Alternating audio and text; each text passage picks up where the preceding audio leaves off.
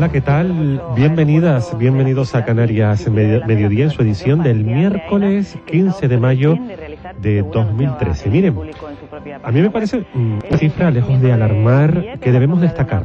Los dermatólogos que participan en la campaña Euromelanoma 2013 aseguran que uno de cada cuatro canarios va a desarrollar cáncer de piel en los próximos años. Uno de cada cuatro.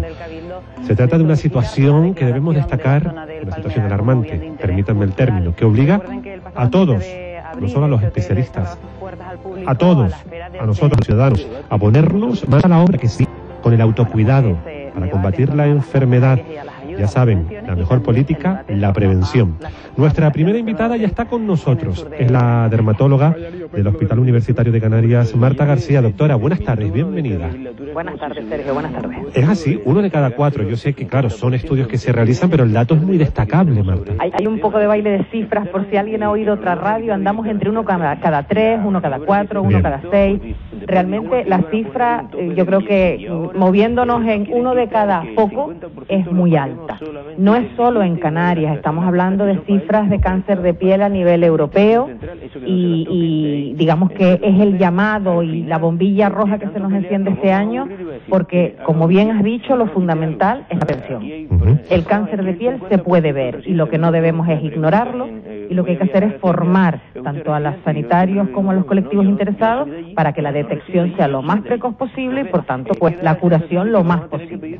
Dentro de esa prevención, doctora, eh, la protección ante todo. Este año decimos que la fotoprotección no es un acto de ponerte fotoprotección, sino que es una actitud. Es decir, no es solo el hecho de ponernos un filtro solar media hora antes de ir al sitio donde vamos a tomar sol, sino entender que de 11 a 4 de la tarde en Canarias, desde luego, no deberíamos estar, estar por el verano, que hay que usar prendas adecuadas cuando uno va de excursión, cuando uno practica un deporte, mm, que hay que mm, entender que la sombrilla sola no nos, no nos cubre de todo lo que es esa radiación que se refleja en el mar, en la arena. Es una actitud, es, un concepto, hay que tener en cuenta muchas cosas. Y tanto que hay que tener en cuenta muchas cosas, doctora. Y acaba de decir algo muy destacable. Yo todavía sigo viendo gente que se pone en la fotoprotección y ya, si me lo permiten, es como la capita de Superman, es decir, ya puedo coger todo el sol que quiera. Para nada, ¿verdad? Es un complemento más. Eso es, eso es un, concepto falso y peligroso. Eh, la protección no debe ser una excusa para exponernos más tiempo al sol. La fotoprotección que ponemos en nuestra piel no es un muro de hormigón que nos protege del 100% de las radiaciones, con lo cual es simplemente una ayuda que nos permite disfrutar del aire libre, estar en la playa o practicar un deporte, pero en ningún caso puede ser una excusa.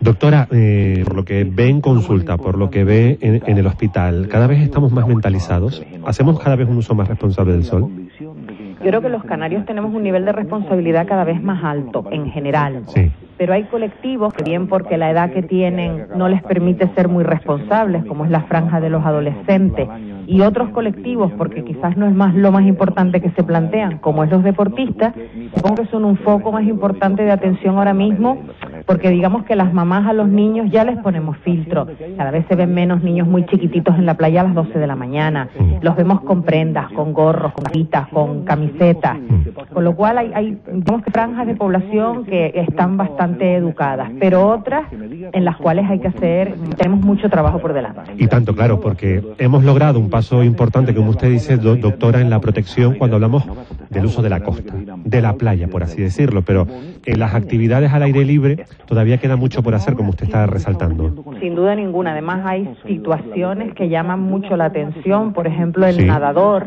Aquí no hay muchas piscinas cubiertas, es distinto en la península, en sitios fríos, pero aquí el nadador nada en el mar o en, piscinas al aire libre. Y en general, por lo que tengo entendido, yo no soy nadadora, pero no les permiten utilizar fotoprotección en piscinas olímpicas, deportivas, porque ensucia el agua. esto no puede ser de ninguna de las maneras porque si ponemos el fotoprotector eh, media hora, 20 minutos antes de la actividad deportiva, ese fotoprotector queda en su mayor medida haciendo su trabajo como fotoprotector y en mínima medida, a ver, no más que el sudor o, o mínimas cosas para ensuciar esa piscina. Y el nivel de daño que se sole está haciendo en el nadador día tras día en sus entrenamientos, creo que merece totalmente la pena. Doctora, pregunta de los oyentes. En esa crema habitual que se utiliza todos los días, por ejemplo, para la hidratación o la nutrición de nuestra piel, aquello de ponernos la cremita diaria, que está muy bien, ¿es aconsejable que tenga algún tipo de fotoprotección esa crema? A ver, en verano sí, sin duda, sobre todo si tenemos actividad de calle.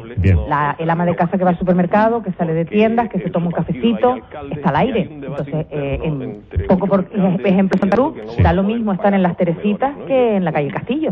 La, la irradiación es la misma. Entonces, sí, realmente somos personas sobre, de fototipos más bajos, es decir, de piel más clara, de ojos más claros, de pelo más rubio, pues por supuesto que el fotoprotector diario es importante. Y cara a las mujeres, desde luego, si lo que no quieres es tener manchas y arrugas, la fotoprotección diaria es vital.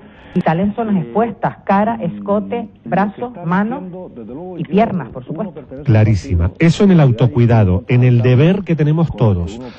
Detección precoz es la mejor herramienta contra la enfermedad. Sin duda ninguna, sin duda ninguna.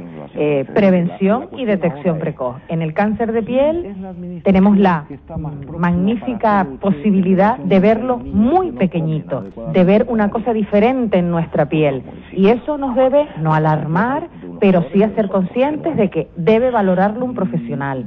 Evidentemente el profesional de la patología de la piel es el dermatólogo, pero por supuesto que el médico de atención primaria es el que tenemos en primera línea de choque y hay que ir a consultar y está en nuestra mano como dermatólogos la formación de colectivos que puedan estar cerca de pacientes posibles, como son pues médicos de atención primaria, enfermería, auxiliares y monitores deportivos en general, que no solo están con su papel de detección precoz, sino de prevención. A simple ¿qué debemos